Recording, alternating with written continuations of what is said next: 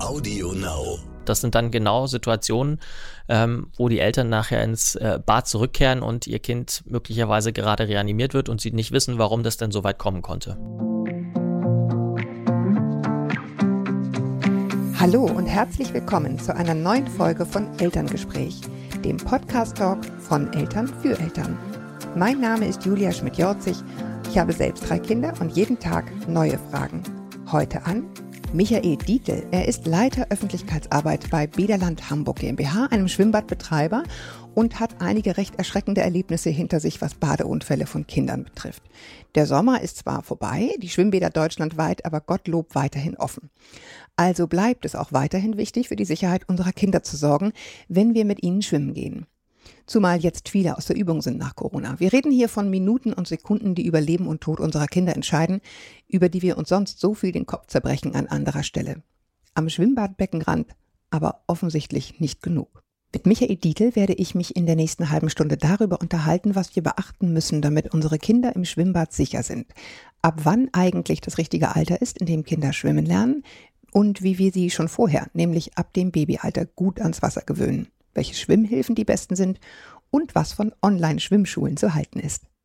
Hallo, Herr Dietl. Hallo, vielen Dank für die Einladung. Sehr, sehr gerne. Sie arbeiten ja nun für einen Betreiber. Was, was haben die Bademeister in den Hamburger Bädern so erlebt, wo sie sagen, das war für uns ein Grund jetzt zu sagen, wir müssen da einfach nochmal rausgehen und sagen, Achtung, Achtung, so kann es nicht weitergehen. Was, was, was sind die Dinge, von die ich sozusagen gerade ansprach? Was ist passiert? Ganz grundsätzlich gibt es ja immer schon auch äh, Unfälle im Zusammenhang mit Wasser, sei es jetzt beim Bootfahren oder tatsächlich auch beim Schwimmen. Das ist ganz normal, dass Unfälle passieren, aber wenn es sich dann häuft und wir feststellen, ähm, dass wirklich fahrlässig Dinge passieren ähm, oder zugelassen werden, einfach weil Eltern nicht in der Nähe sind, weil Eltern nicht aufpassen, ähm, dann hat uns das äh, jetzt auch vor längerer Zeit immer schon auch auf den Plan gerufen, um darauf eben aufmerksam zu machen. Denn es ist zwar unsere Aufgabe, den gesamten allgemeinen Badebetrieb auch im Blick zu haben, da gehören ja Kinder dazu aber eben keine 1 zu 1 Betreuung zu machen ähm, und wirklich auf ähm, unbeaufsichtigte Kinder aufzupassen. Das ist einfach Aufgabe der Eltern ähm, und die wurde oder wird zunehmend weniger wahrgenommen. Das ist das, was wir feststellen, denn Badeunfälle mit Kindern resultieren zu 99 Prozent der Fälle daraus, dass die Eltern eben nicht aufpassen. Ja, als wir das Vorgespräch hatten, sagten sie irgendwie sowas wie innerhalb der letzten vier Wochen fünf Kinder reanimiert. Ähm, das ist ja wirklich was, wo man denkt, oh Gott, oh Gott, oh Gott. Ne? Weil Badeunfall klingt auch so, ist einfach hingeknallt auf nassem Fußboden. Aber wir reden hier wirklich schon über Dinge, wo, also bei denen es relevant ist zu sagen, Leute, das, das ist echt nochmal ein Thema. Holt das bitte mhm. auf eure Tagesordnung. Ja, also ein Badeunfall ist tatsächlich ein Unfall im Wasser, wo dann jemand rausgerettet werden muss. Das ist nicht unbedingt ähm, mit einer Reanimation verbunden. Das sind dann schon die schlimmen Fälle. Ähm, und da gab es tatsächlich eine Serie von ähm, fünf Reanimationen innerhalb von vier Wochen, alles Kinder unter zehn, ähm, die in dem Fall auch äh, alle gut ausgegangen sind, weil wir eben ja auch entsprechend geschult und ähm, trainiert sind, sowas dann zu machen und die Feuerwehr natürlich auch sehr schnell dann hier ist, ähm, ist der Vorteil auch in der Großstadt. Im ländlichen Raum sieht es dann anders aus. Aber mhm äh, grundsätzlich passieren ja auch andere Unfälle, ne? Also auch mal äh, eben das Ausrutschen und ähm, sich irgendwie eine Platzwunde holen. Das ist aber nicht der klassische Badeunfall. Da würden wir eher sagen, es ist ein Unfall im Bad, der jetzt aber auch nicht lebensgefährlich ist, aber lebensgefährlich werden kann, denn wenn man am Beckenrand ausrutscht, sich den Kopf aufschlägt und ins Wasser fällt, dann vielleicht eben auch bewusstlos im Wasser ist, ähm, dann ist natürlich was ganz anderes, als wenn man ausrutscht und sich nur das Knie aufschürft. Genau, also das war mir nochmal wichtig. Das ist ja genau das. Also ich weiß, mir geht es als Mutter so, deswegen hasse ich es auch in Schwimmbäder zu gehen. Ehrlich gesagt muss ich hier mal einmal outen, weil man irgendwie fühlt, man ist da mit seinen, also ich war da jetzt immer nur mit meinen eigenen drei Kindern, aber es sind eben, man, man hat, man, man spürt, man kann die nicht alle im Blick haben. Und dann kriegt man irgendwie so eine Haltung so, ach egal, die sollen auch mal Spaß haben, das wird schon laufen. Und das ist natürlich genau das total Gefährliche. Ne? So nach dem Motto, dann soll am besten noch das ältere Geschwister irgendwie aufpassen auf das jüngere. Und da wollen wir hier an dieser Stelle mal ganz deutlich sagen, das ist viel zu viel Verantwortung, auch für irgendeinen Zwölfjährigen oder 14-Jährigen irgendwie auf seine kleinen Geschwister aufzupassen, weil es eben so wahnsinnig schnell geht. Ne? Absolut, genau das sind die Punkte. Also äh, drei Kinder für einen Erwachsenen ähm, kann man machen, wenn eins davon schon sicher schwimmt. Ne? Ähm, aber es ist tatsächlich die Aufgabe der Eltern und nicht der älteren Geschwister, sondern nur der Eltern, ähm, unmittelbar dann auch dabei zu sein, äh, für Sicherheitsmaßnahmen zu sorgen, seien es Schwimmhilfen oder die unbedingte körperliche Nähe bei Nichtschwimmern, denn das ist wirklich das Einzige, ähm, was die Sicherheit bringt. Ähm, und wenn man sich dann nicht sicher fühlt, dann ist vielleicht der Schwimmbadbesuch auch nicht das Richtige. Ähm, oder man bringt eben einfach ähm, nur ein Kind mit oder zwei und ist direkt dabei oder man nimmt eben noch andere Begleitpersonen auch mit. Ne? Ähm, das ist so das Einzige, was hilft. Ja, ähm, ich will nur schon mal ankündigen, mhm. wir reden gleich noch gesondert über Schwimmhilfen. Ähm, was da eigentlich empfehlenswert ist, worauf man da achten sollte, also ganz praktische Tipps. Aber ich will noch mal einmal zu diesem Thema. Ich hatte nämlich einmal eine Situation äh, vor ein paar Jahren, da war ich irgendwie im Schwimmbad und drehte mich um und da mhm. war ein mhm. Kind neben mir mit dem Kopf unter Wasser. Und ich habe mich wieder zurückgedreht und irgendwann hat es Gott sei Dank bei mir Klick gemacht. Ähm, weil es ist so ein normaler Vorgang, ne? Kinder tauchen halt irgendwie. Und ja, dann dachte ich, okay. Moment, das ist aber nicht alt genug. Ne? Das, das, wird sich, das wird sich nicht zurückdrehen. Und dann habe ich irgendwie mich wieder umgedreht und mhm. panisch dieses Kind irgendwie aus dem Wasser gerissen. Und war auch gut so. Wann ist denn das Alter, wo die sich, wenn die reinplumpsen, irgendwie selber immerhin so strampeln, dass irgendwer nebenan merkt, oh, Problem. Das muss man lernen, ne? dieses Strampeln. Ähm, wenn die reinplumpsen und noch gar keine äh, Schwimm- und Wassererfahrung haben, dann sind sie ja auch in Panik. Dann äh, versteifen sie sich, dann sind die Körper auch so klein, dass sie gar nicht den Auftrieb entwickeln können. Ähm, die Lungen ähm, sind so klein, dass sie eben viel zu wenig Luft äh, beinhalten, um an der Wasseroberfläche auch dann zu treiben. Die gehen unter wie ein Stein. Da ist dann nichts mit Strampeln. Ne? Ähm, so, dann halten sie instinktiv die Luft an, aber die ist ja irgendwann endlich in so einem kleinen Körper. Ähm, oh Gott, deswegen äh, ta ja. Mhm. tatsächlich lieber einmal zu früh das Kind auch beim Spielen stören. Hauptsache es ist in Sicherheit. Ähm, dann kriegt man vielleicht irgendwie äh, einen patzigen Spruch oder sowas. Ähm, Vielleicht auch noch von den Eltern, die nicht aufgepasst haben, weil sie sich doch irgendwie ertappt fühlten. Aber man hat eben dafür gesorgt, dass das Kind äh, nicht in die Bredouille kommt.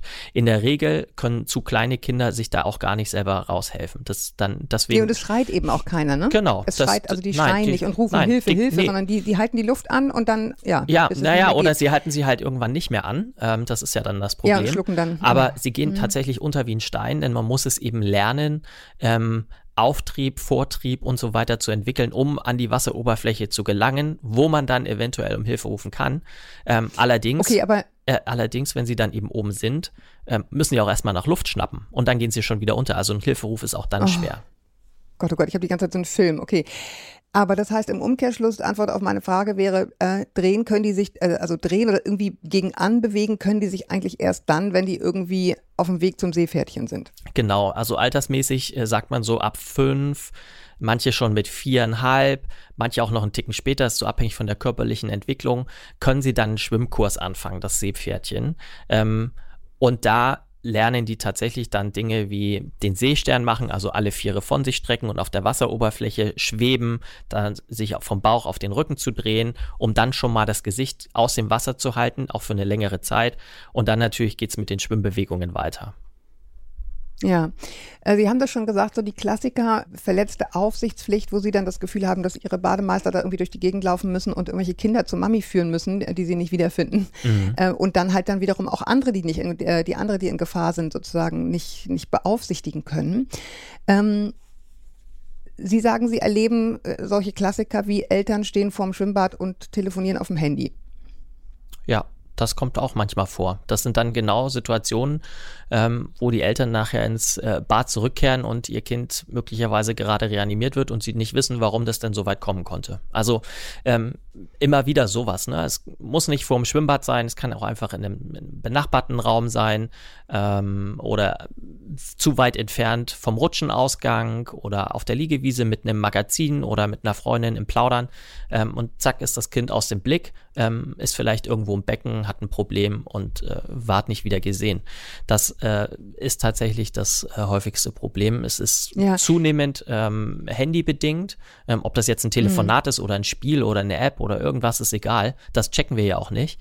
Ähm, wir merken nur, dass äh, mehr Leute immer häufiger äh, durch sowas abgelenkt ja. sind. Ja, ich äh, passt jetzt nicht hierher, aber ich finde, es passt, also im Sinne von hat mit Baden nichts zu tun, aber ich habe eine, eine Cousine, die fast blind ist und, äh, und ähm, ja, eben auch so ein bisschen zurückgeblieben ist, aber die unglaublich aktiv immer ihr Leben lang war und wahnsinnig viel gereist ist und Sachen, also wo man denkt, Wahnsinn, wie hat sie das geschafft? Und sie hat es geschafft, weil ihr halt immer irgendwie Leute auch geholfen haben auf dem Bahnhof und die wiederum sagt, also die merkt es mit der Handy-Nutzung äh, der Leute, weil ihr eben keiner mehr hilft. Mhm. Ne, die kommt mit ihrer riesen Blindenbinde Binde irgendwie auf diesen Bahnsteig und, äh, und merkt, keiner guckt. Ne? Während früher die Leute halt so rumgeguckt haben, weil sie sich zu Tode gelangweilt haben. Und dann sahen sie, oh, ist jemand, der braucht vielleicht Hilfe beim Einsteigen, hat jemand gefragt. Und sie sagt, sie merkt es daran. Ja. Also finde ich, äh, ist, ist glaube ich, wirklich ein Phänomen, dass man einfach nicht mehr so aufmerksam für die Welt um sich herum ist. Also da nochmal ein großer Appell, muss man sich auch mal selber auf die, äh, sozusagen auf die Mütze wieder schreiben, aber kann man, glaube ich, nicht häufig genug sagen. Wir haben versprochen, wir sprechen über einfache Tipps. Mhm. Ähm, einer war, äh, wir haben, Sie haben die Schwimmflügel schon angesprochen. Was ist bei diesen Schwimmflügeln wichtig zu beachten? Ja, die müssen auf jeden Fall zu dem Kind passen. Ne? Es nützt jetzt nichts, äh, dass sie vielleicht insgesamt zu klein sind und äh, das Kind ist vielleicht schon zu groß. Ähm, auf jeden Fall sollten sie gut sitzen, ähm, das Gewicht des Kindes tragen. Sie müssen entsprechend aufgeblasen sein. Sie müssen natürlich auch high sein, nicht, dass die Luft dann rausgeht. Ähm, aber auch so ein ganz praktischer äh, Tipp ist, ähm, dass man am besten die Ärmchen des Kindes nicht eincremt vorher. Ähm, dann flutscht zwar der Schwimmflügel gut drauf, ähm, aber er flutscht eben genauso gut auch wieder ab. Ne? Und wenn man dann ähm, vom Beckenrand möglicherweise ins Wasser springt, die äh, Flügel ähm, an der Wasseroberfläche bleiben, die gehen ja nicht unter und das Kind dann instinktiv dadurch die Arme hochgerissen bekommt und nach unten rausrutscht wie ein Stein, dann hat man auch nichts äh, gewonnen. Ähm, grundsätzlich mhm. sind es aber eben nur Schwimmhilfen und kein 100% sicherer Ersatz. Das sieht man genau daran, dass man eben auch rausfallen kann oder dass man bei einem Rettungsring oder bei einem Schwimmring ähm, vorne überkippen kann. Ne? Dann schwimmt man wie so ein Korken, allerdings mit dem Poschi nach oben und dem Kopf unter Wasser ähm, und dann kann man sich eben auch nicht mehr drehen. Das heißt, der einzige und ultimative Tipp ist ähm, tatsächlich unmittelbar als Eltern dabei zu sein, um im Fall eines Unfalls auch mit Schwimmhilfen dann eben zugreifen zu können. Ähm, aber trotzdem jetzt nochmal, ähm, also alles nicht ideal, immer dabei sein, haben wir jetzt sozusagen nochmal doppelt unterstrichen, aber trotzdem zwischen den verschiedenen Möglichkeiten, eine Schwimmhilfe oder eine Auftriebshilfe, wenn man so will, sozusagen dem Kind zu geben, würden Sie da sagen, lieber, lieber Schwimmflügel oder lieber so ein Schwimmring? Ich hatte für meine Kinder immer diese wo die so praktisch schon in Schwimmposition drin lagen, diese mhm. Schwimmringe. Kennen Sie die, die so ein, die so ein, ähm, so ein Korsett auch haben, mhm. auf das man die legt? Ja. Also, Geben die sich was? Ist das ein Unterschied? Ja, klar ist das ein Unterschied. Ne? Also äh, auch Schwimmflügel sind zwar, äh, helfen dabei, dass das Kind aufrechter im Wasser ist, also Oberkörper gerade und der Kopf deswegen oben. Ähm, es hilft aber jetzt nicht so viel beim Schwimmen weil die Arme dadurch natürlich ein bisschen bewegungs äh, eingeschränkt sind. So ein Schwimmring, so ein klassischer Schwimmring, da schwimmt man eben wie so ein Korken und treibt dann wie so eine Boje. Der unterstützt jetzt auch das Schwimmlernen nicht so richtig. Ähm, und je nachdem, wie gut man drin sitzt ähm, oder wie schwer das Kind dann schon ist, kann man halt auch vorne überkippen und kommt dann nicht wieder zu Rande. Am besten sind von daher schon auch Westen, Schwimmwesten, die eben Schwimmbewegungen gut ermöglichen ähm, wo die Arme frei sind, wo die Beine frei sind, die aber eben auch dafür sorgen, wenn das Kind gar nicht mehr kann, dass es trotzdem so im Wasser liegt, automatisch ähm, so gedreht wird, dass es ähm, mit dem Gesicht außerhalb des Wassers bleibt. Ja, wir hatten auch noch im Vorgespräch gesagt, wichtig ist auch nicht, nicht nur die anzuziehen, wenn die Kinder ins Wasser gehen, sondern im Grunde die ganze Zeit. Absolut. Ne? Weil eben genau diese Unfälle passieren genau. können, wo sie dann einfach ausrutschen und ins Wasser fallen. Ne? Richtig, ne? genau. Also man muss es jetzt nicht machen, wenn man 20 Meter äh, oder 50 Meter vom Beckenrand entfernt auf der Liegewiese ist. Ähm, da muss man ja genauso aufpassen als Eltern, äh, denn die Kinder büchsen ja aus. Aber äh, wenn man einfach noch näher am Becken dran ist und die Kinder vielleicht auch einfach nur am Wasser spielen lässt und sei es noch so flach, ähm, ist tatsächlich eine Schwimmhilfe schon notwendig. Ja, Sie, Sie wir haben kurz gestriffen, sozusagen, ab wann die ungefähr äh, schwimmkursfähig sind. Ich habe relativ viele Mails von Eltern, die sagen so, es irgendwie, ich habe das jetzt dreimal probiert, irgendwie heult die nur oder er weint nur und er will einfach nicht und er steht da irgendwie frierend am Rand und wir kommen einfach nicht zu Potte. Mhm. Wann würden Sie sagen, ist der richtige Moment, so einen Schwimmkurs zu machen und worauf sollte ich achten? Es ist ja schon wichtig, dass das Kind auch Spaß dran entwickelt, ähm, weil es wirklich eine, sind ja mehrere Einheiten bis zu einem Seepferdchen. Selbst nach dem Seepferdchen ist es ja noch nicht sicher im Schwimmen. Es sollte zwingend noch ein Bronzekurs angeschlossen werden oder ein Bronzeabzeichen angestrebt werden. Ähm, die Erfahrung zeigt, dass Kinder so mit fünf ähm, sowohl körperlich als auch geistig dann in der Lage sind, einem angeleiteten Kurs zu folgen. Also die können die Übungen machen und sie können zuhören und können die vorgegebenen Übungen nachmachen, um es schwimmen zu lernen. Dann gibt es Kinder, die sind Ausnahmen, ähm, die können das auch schon ein bisschen früher und dann gibt es welche, die brauchen noch ein bisschen länger und haben vielleicht gar nicht so viel Spaß am Wasser. Das ist dann auch okay.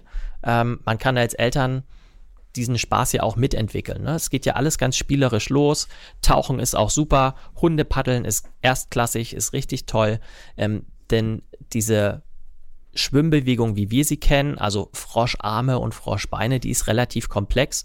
Das ist nichts, was ein Kind intuitiv ähm, macht. Es lernt ja krabbeln, es lernt ja gehen und das ist diese klassische wechselseitige Bewegung, die man auch beim Hundepaddeln erkennt. Und daraus kann man dann einen ersten Schwimmstil ableiten, entweder kraulen in der Bauchlage oder kraulen in der Rückenlage. Und schon hat das Kind ein Erfolgserlebnis im Wasser, auch mit dem Hundepaddeln, auch wenn das nicht nach einem guten Schwimmstil aussieht, aber es kommt vorwärts, es hält sich oben ähm, und es hat eben das Erfolgserlebnis zum Beispiel an den Beckenrand oder in die Mitte des Beckens und zurückzukommen. Das ist alles ganz wunderbar. Ähm, und es ist auch völlig okay, wenn ein Kind erst mit fünfeinhalb, sechs ähm, schwimmen lernt, wenn es vorher eben äh, da noch keinen Spaß dran hat. Umso wichtiger ist es aber dann, ähm, dass die Eltern eben aufpassen. Ne? Ja, und vielleicht vorher schon mal einfach so, es gibt ja auch diese Schwimmgewöhn, Schwimmgewöhnkurse ne, oder Schwimmeingewöhnungskurse oder Wassergewöhnungskurse oder irgendwie, finde ich, find ich auch gar nicht, dass ja. man das erstmal spielerisch macht. Genau, ne? Wassergewöhnung fängt im Babyalter an. Ne? Das äh, ist das Baden zu Hause in der kleinen Babybadewanne. Das ist das gemeinsame Duschen. Ähm, das hilft ja auch schon dabei, Angst vor Wasser zu nehmen, wenn das äh, Dusch, wenn das aus der Duschbrause über den Kopf und übers Gesicht läuft. Ähm, das, mhm. das ist schon Wassergewöhnung. Da kann jeder zu Hause was tun, ähm, um nachher das Schwimmenlernen deutlich, deutlich zu vereinfachen. Ja, ich, ich, mir fällt gerade was wie Schuppen vor die Augen. Ich erinnere mich, mir ist einmal meine Tochter aus der Hand gerutscht äh, beim Babybaden. Mhm. Äh, und meine laienhafte küchenpsychologische Erklärung ist sozusagen, dass sie deswegen so wahnsinnig, also Schwierigkeiten hatte, dann mit diesem Schwimmen anzufangen, weil das natürlich, das sitzt, ne? Ja, genau, das kann, kann ja sein. Ähm, ganz häufig sind es aber auch die Ängste, die Eltern in die Kinder reinprojizieren. Ne? Also, ja, ähm, da würde ich auch den Schuh das, das, das, das, das, Kind ähm, ja, natürlich hat es da so ein Erlebnis gehabt, aber je nachdem, wie man dann auch Eltern, als Elternteil damit umgeht und sagt, oh mein Gott, ja. jetzt ist aber was passiert. Ah, das tut mir aber leid. Ähm, natürlich tut es einem leid, ähm, aber das gehört zum Schwimmen nachher auch dazu, dass mal Wasser ins Gesicht kommt, dass man auch mal Wasser äh, in die Nase bekommt ja. ähm, und dass es auch mal einen Schreck gibt. Ähm, aber den kann man eben überwinden ähm, und dann nicht weitermachen. Wir hatten, äh, mein, mein Sohn, der wird äh, heute genau elf Monate alt und wir hatten äh, am Anfang ganz viel Spaß in der Badewanne, als er äh, noch sehr, sehr klein, also ist er immer noch sehr klein, aber noch kleiner war, also so in den ersten drei Monaten seines Lebens. Und dann kam eine Phase, wo er keine Lust hatte. Dann hat er gequiekt und gequietscht und gestrampelt, als er ins Wasser kam ähm, und richtig geweint. Und dann haben wir eben eine Pause gemacht und haben später wieder angefangen und ist seitdem wieder alles wunderbar. Also es ja. ist natürlich in der Entwicklung auch so ähm, dass Kinder auch mal keine Lust drauf haben. Das muss man dann auch akzeptieren. Ja, ähm, das ist nämlich auch mein Gefühl, ne? genau mit diesen Schwimmkursen. Also man kann das dann irgendwie durchziehen und immer sagen, geh da jetzt hin, stell dich da jetzt hin, mach das jetzt. Aber ich habe schon so viele heulende kleine Kinder irgendwie gesehen, die bei diesen Schwimmkursen, ich denke so, hm, also so kann es irgendwie auch nicht richtig sein. Ja, genau. Dann deswegen, vielleicht noch ein halbes Jahr warten. Genau, lieber ein halbes Jahr warten. Es ist auch äh, völlig okay. Ähm, und in der Zwischenzeit dann eben spielerisch ähm, die Zeit nutzen und trotzdem äh, ins Schwimmbad gehen. Ne? Ähm, denn so eine Lernsituation in einem Kurs ist ja einfach anders, als wenn man mit Mama und Papa am Wasser spielt, ähm, da mal ein bisschen taucht und mal einen Ring hochholt im, im stehtiefen Wasser. Das kann man ja alles machen und es ist trotzdem hilfreich auf dem Weg zum Schwimmen lernen. Und da sind wir eigentlich auch bei dem yeah. Punkt, ähm, wie man denn am besten schwimmen lernt. Durch ähm, ja, also schön, schön, dass Sie das die Brücke bauen. Ich wollte gerade Luft holen. Perfekt, ähm, super. Machen Sie, reden Sie einfach ja, weiter. Ich, ich lehne mich jetzt zurück. Mache ich.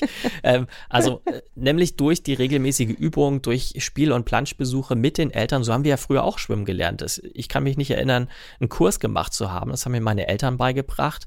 Ähm, und dafür muss ich eben keinen Kurs kaufen. Es reicht, wenn ich den Schwimmbadeintritt zahle, einmal im Monat. Ähm, das ist dann sehr wenig. Übung macht den Meister. Das ist beim Schwimmen so. Also einmal die Woche. Wo wunderbar. Und dann kann man nachher in einem Kurs daran anknüpfen oder idealerweise einfach nur eine Seepferdchenprüfung ablegen. Denn ähm, es ist ja ähm, ganz leicht zu googeln oder man fragt den Bademeister, ähm, welche Kriterien dafür notwendig sind. Ja, ähm, dann jetzt muss ich, ich dachte, Sie würden jetzt darauf kommen, jetzt komme ich dann, dann muss ich doch noch mal kurz meinen Senf dazugeben. Ähm, was ist dann vor diesem Hintergrund von diesen Online-Schwimmschulen zu halten? Es gibt ja eine, ähm, die mich auch mal angeschrieben hat, durchaus empfehlenswert, wenn ich mir das angucke, www.onlineschwimmschule.de. Was halten Sie denn davon? Das ist natürlich auch eine Möglichkeit, um sich als Elternteil selbst erstmal das Know-how anzueignen, ähm, dem eigenen Kind nachher Schwimmen beizubringen. Das ist eine Möglichkeit, wenn man sich da nicht sicher fühlt, wie es denn geht. Ähm, ich persönlich habe dann ja jetzt einen ganz anderen Bezug dazu. Ich erinnere mich auch noch ziemlich gut, wie ich schwimmen gelernt habe. Ähm, ich glaube, jeder hat dann noch Erinnerungen dran und deswegen ähm, ist es etwas, äh, was man machen kann, aber äh, nicht zielführend machen muss. Ähm, man muss sich einfach klar sein, dass die didaktische Verantwortung trotzdem bei den Eltern liegt. Ähm, man muss sich klar sein, dass trotzdem die Eltern, mit denen die Kinder üblicherweise Spiel und Spaß verbinden, plötzlich eine Lehrerrolle einnehmen ähm, und es mhm. auch deswegen scheitern kann. Ne? Deswegen ähm, kann es durchaus sinnvoll sein, dann eben doch einen Kurs zu buchen, weil dann die Rollenverteilung klar ist. Dann gibt es den Lehrer, bei dem lerne ich als Kind, und dann gibt es die Eltern, mit denen spiele ich. Das ist häufig ein Problem, ähm, wo, die, äh, wo die Kids dann ähm, die Rollenverteilung ja, durcheinander bringen, ja. ne? ähm, was dann den Schwimmlernerfolg auch erschwert.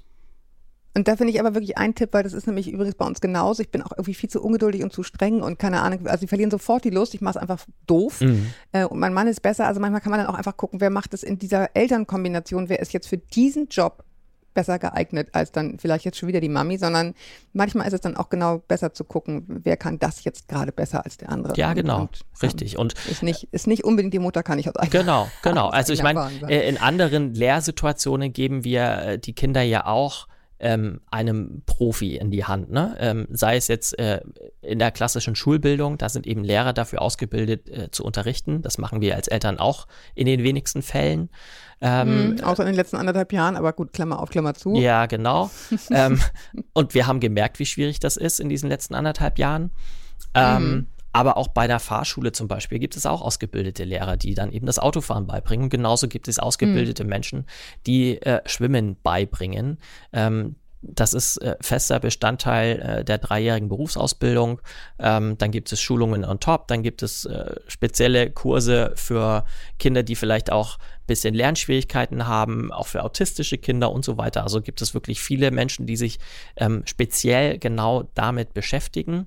Ähm, und wieso soll ich dann als Eltern ähm, und letzten Endes ja Schwimmlehrleihe diese doch lebensnotwendige Aufgabe nicht einem Profi übergeben?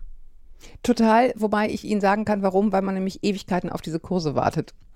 Also das ist echt ein Thema. Also ne, wenn sie irgendwo auf dem Dorf wohnen, dann mag das noch gehen, aber in der Stadt ist es absolut pervers, dass sie diese, in diese Kurse nicht reinkommen. Ja, also da würde ich tatsächlich gleich widersprechen. Ähm, ganz ehrlich. Gar ähm, nicht. Denn ähm, ja, wir müssen ja nicht immer einer Meinung sein, aber ich habe das sehr häufig auch auf unseren Social-Media-Kanälen die Frage, ähm, wann bietet ihr denn wieder Kurse an? Und bei mir ist keiner und habt ihr überhaupt ke keine Plätze frei? Und dann gucke ich auf unserer Website und natürlich sind Plätze frei, die auch nächste Woche losgehen. Aber dann ist es vielleicht nicht im Bad in meiner Straße oder in meinem Quartier, ähm, da muss ich eben mal 20 Minuten fahren. In Hamburg ist ja eine halbe Stunde auch nicht weit weg, ähm, aber da sind Plätze frei.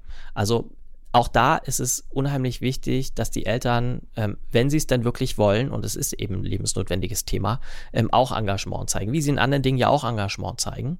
Ähm, genau. Dann beim Schwimmlernen ja. eben auch. Hm. Natürlich ist jetzt eine Sondersituation. Ne? Wir haben anderthalb Jahre gar nicht aufmachen dürfen, auch keinen Schwimmunterricht aber umso durchgeführt. Mehr, ne? Ähm, dafür haben wir das Angebot aber auch vervierfacht. Wir haben da sehr viel des sogenannten ähm, Staus auch schon aufgeholt. Ähm, mhm. Jetzt sind die klassischen Schwimmbadbetreiber nicht die einzigen Anbieter. Es gibt inzwischen auch ähm, natürlich, also das heißt inzwischen, natürlich, es machen ja auch die Vereine Schwimmunterricht ähm, mhm. im Rahmen äh, ihrer Vereinstrainingszeiten. Ähm, da äh, hat man ganz viele Möglichkeiten, auch stadtweit. Ähm, die sagen auch immer, sie führen Wartelisten wenn man sich auf fünf Wartelisten einträgt und von keiner wieder runter, dann sind die auch ewig lang, das stimmt. Ähm, aber äh, bei uns zum Beispiel, weiß ich, hamburgweit sind immer auch Plätze frei, immer auch kurzfristig frei. Ähm, und dazu, darüber hinaus gibt es ja dann auch noch das obligatorische Schulschwimmen, ähm, dann erst in der dritten Ja, das gab es eben leider Klasse, auch nicht. Ne? Es war echt verzwickt. Ne? Ja. Ne? Also, aber gut, ich, äh, ich will noch einmal ganz kurz ähm, sozusagen ähm, einen letzten Punkt streifen, nämlich ähm, man hat jetzt natürlich wahrscheinlich schon so ein bisschen Manschetten, wenn man Kinder hat, die unter zwölf sind, jetzt nun gerade in ein öffentliches Schwimmbad zu gehen in Pandemiezeiten. Und wenn man diese, ähm, diese Sorge hat, was sind denn da eigentlich jetzt gerade die Hygienebestimmungen? Also ich meine, Sie können nur für Hamburg sprechen, ist mir schon klar, aber vielleicht wissen Sie auch so ein bisschen, was woanders los ist. Unter welchen Bedingungen kann man jetzt dorthin gehen und wie ist es da im Moment? Also die Bedingungen sind ähm, deutschlandweit sehr ähnlich, denn ähm, unser Bundesverband, ähm, die Deutsche Gesellschaft für das Badewesen, hat einen Pandemieplan ähm, erstellt, ähm, der genau festhält, wie Zugangsroutinen, Reinigungs, äh, verstärkte Reinigungsroutinen, Desinfektionen und so weiter alles noch noch, noch verstärkt werden, was ja sowieso schon ähm, bei uns äh, enorm wichtig ist. Ne? Allein auch die Chlorung im Wasser sorgt ja dafür, ähm, dass Keime innerhalb von äh, Sekundenbruchteilen abgetötet sind. Das ist ja bei uns. Viren auch? Natürlich, total. Also man kann ins Wasser spucken ähm, und innerhalb von äh, Hundertstel Sekunden ist da alles abgetötet.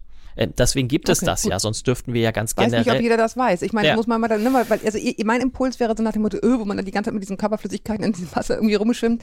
Aber sie sagen mit Chlor auf der sicheren Seite. Deswegen wird ja geklort, ne? Ähm, sonst dürfte man Schwimmbäder ja. auch ganz grundsätzlich gar nicht betreiben. Das ist so der eine desinfizierende Aspekt. Alle Oberflächen sind ja auch mit ähm, chlorhaltigem Wasser ähm, regelmäßig benetzt, benässt. Mhm gereinigt.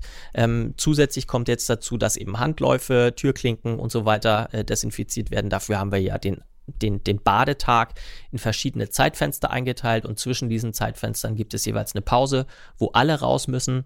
Ähm, da wird dann genau sowas nochmal zusätzlich desinfiziert. Die Duschen, man hält Abstand. Ähm, wir haben Zutrittslimitierungen. Wenn üblicherweise ähm, 2000 Leute in ein Bad können pro Tag, dann sind es jetzt 150 pro Zeitfenster. Und dann haben wir eben nur vier mhm. Zeitfenster pro Tag. Also sieht man, es sind deutlich weniger Menschen da. Ähm, außerdem gibt es ja in Hamburg, führen wir das Ganze nach 3G-Regeln. Ähm, woanders kann man vielleicht auch 2G-Regeln machen, sind alle geimpft, genesen und getestet. Ähm, okay, das, das wäre das wär, genau die nächste Frage na, gewesen. Genau, okay. also mhm. das, das äh, sorgt ja alles dafür, ähm, dass man auf jeden Fall die Abstände einhalten kann. Letzten Endes ist jeder selber dafür verantwortlich, es auch zu tun.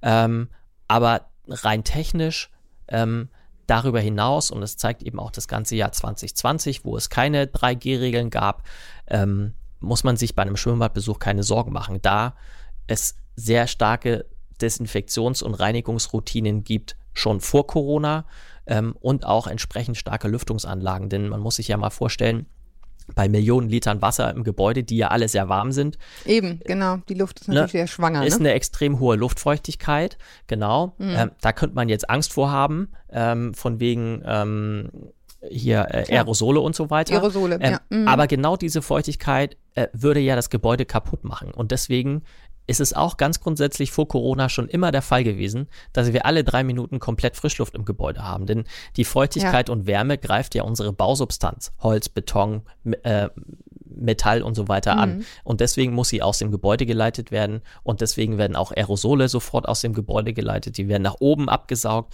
Selbst wenn ich jetzt äh, geradeaus hinpuste und jemanden anhusten würde, was man ja sowieso nicht macht, und der zu dem ja auch noch Abstand hält, dann wird die Luft vertikal nach oben weggesaugt.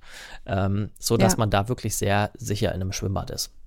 Gucken Sie mal, jetzt habe ich wirklich noch was gelernt. Ich hatte nämlich so ein Bauchgefühl von, hm, ob das jetzt so eine gute Idee ist, wir müssten eigentlich mal wieder hin, aber ich irgendwie weiß ich nicht, wieder was gelernt. Ich mhm. danke Ihnen, Herr Dietl, dass Sie sich die Zeit genommen haben, äh, uns ein bisschen zu ermahnen, ähm, wie wichtig diese Prävention ist, wie wichtig wirklich eine Aufmerksamkeit ist für die Kinder und dass man bitte nicht die Bademeister dazu in Anführungsstrichen missbraucht, dass sie auf die eigenen Kinder aufpassen, denn die müssen eventuell woanders ein Kind aus dem Wasser ziehen.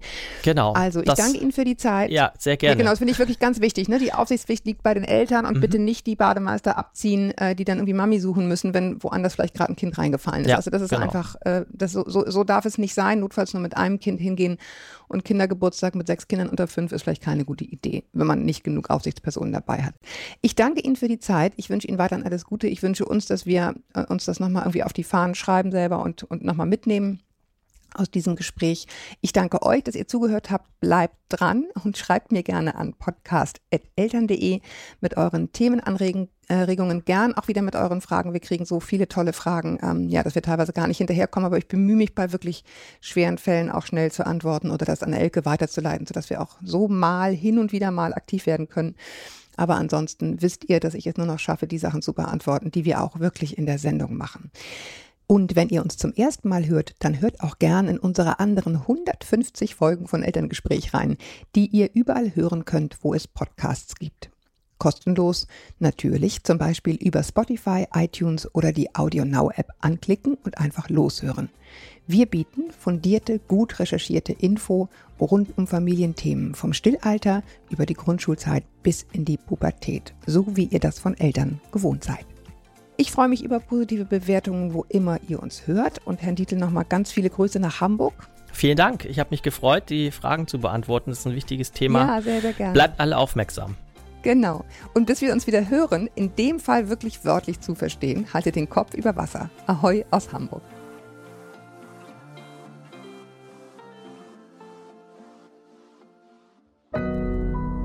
Audio Now.